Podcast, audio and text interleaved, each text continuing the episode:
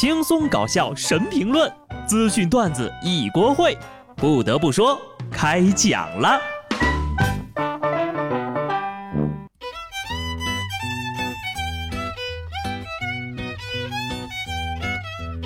Hello，听众朋友们，大家好，这里是有趣的。不得不说，我是机智的小布。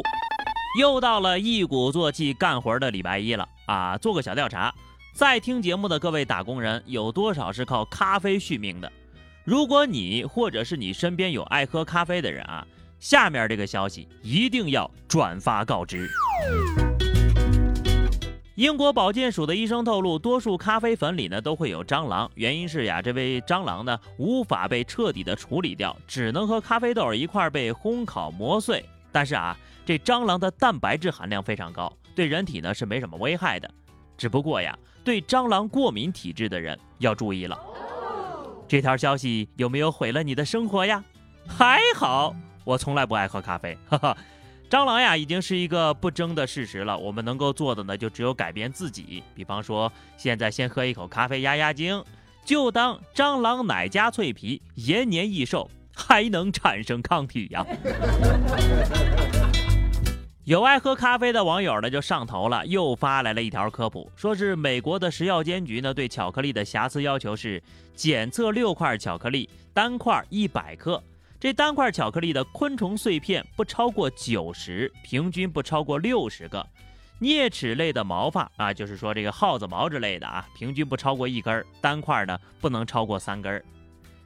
感谢科普，但是我并不想知道，本来吧，我觉得也没什么。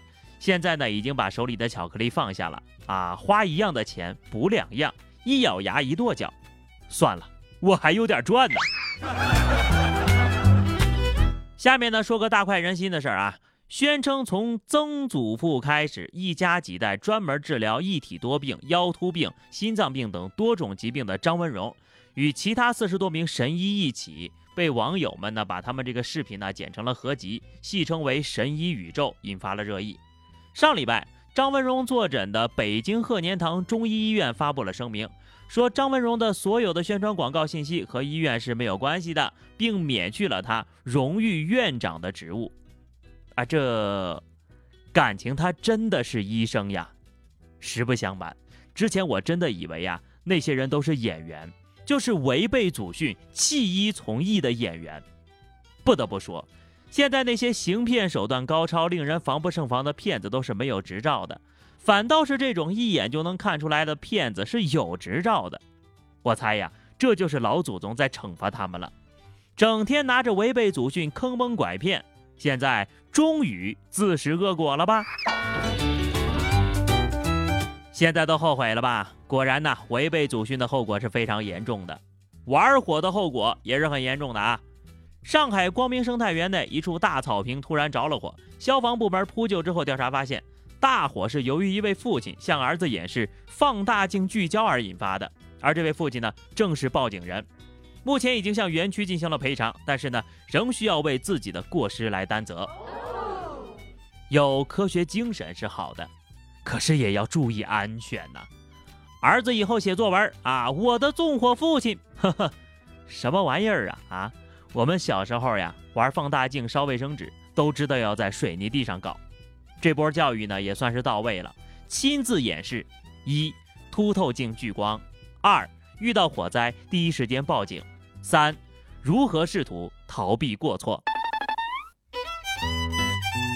希望孩子呢也可以吸取教训啊，以后可千万别玩火了。在河南信阳，有一个村民呢，说自己家里七天自燃了四十多次。为了弄清楚着火的原因呢，他还在家里安装了十多个监控的摄像头。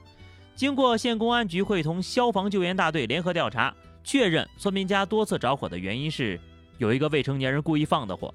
公安机关已经责令其家长严加管教了。外星人联络点，神秘的球状闪电，三体人现身，屋子里家有矿，所有的理由我都想到了。现在你告诉我是小朋友玩火，这个情节。走进科学，最起码要拍一个季度的，好厉害的未成年人呐！十几个探头都发现不了，天生的间谍和特务，零零七看了都直呼内行啊！一个礼拜烧人家四十多次，这玩火的瘾也太大了吧！现在不严加管教呀，长大了可能就是个纵火犯。同样是孩子，你看看别人家的孩子。海南临高县路边有一个消防栓突然漏水了，几名路过的小学生看见了就上前帮忙。其中有一位人高马大的小学生，在同伴的帮助之下，靠自己的吨位压住了路边漏水的消防栓。很快啊，这位压住漏水消防栓的小胖子就走红了。消防大队上传了一段视频的后续，两位同学获得了消防安全小卫士的奖状。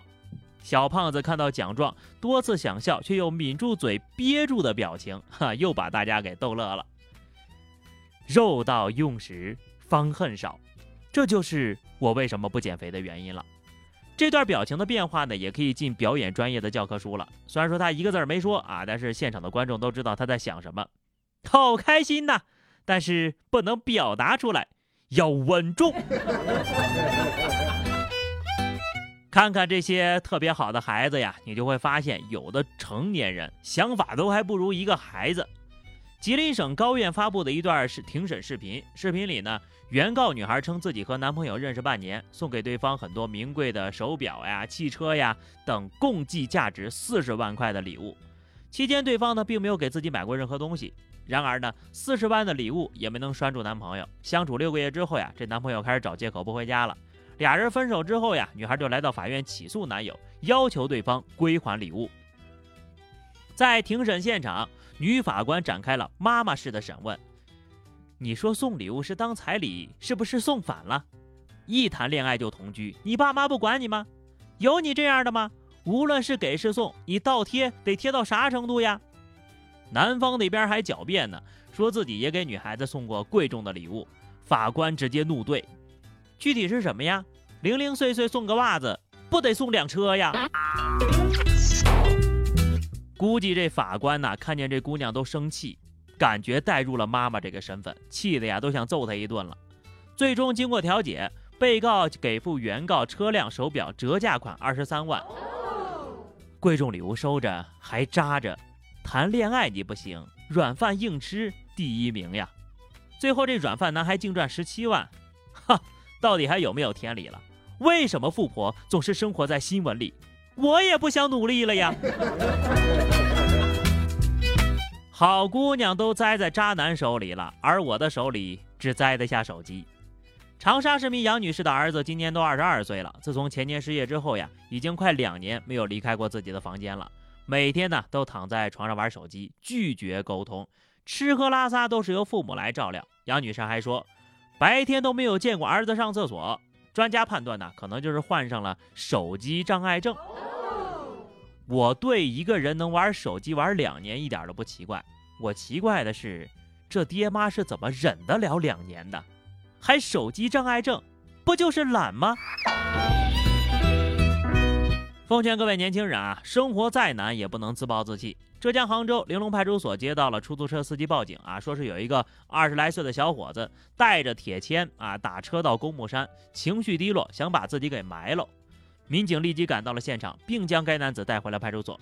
小伙子说呀，自己一个人在杭州打工三年了，感觉一事无成，也没有人关心，就想把自己活埋了。经过长时间的开导，情绪才稳定下来。他的父母得知之后呀，连夜赶往了杭州，三个人在派出所相拥而泣。不得不说，曾经呢，我也有过这样的冲动，只是我没有这个勇气。一想到要自己铲、自己埋，还要为了这个铁钎放在外面还是放在里面纠结，还是算了吧。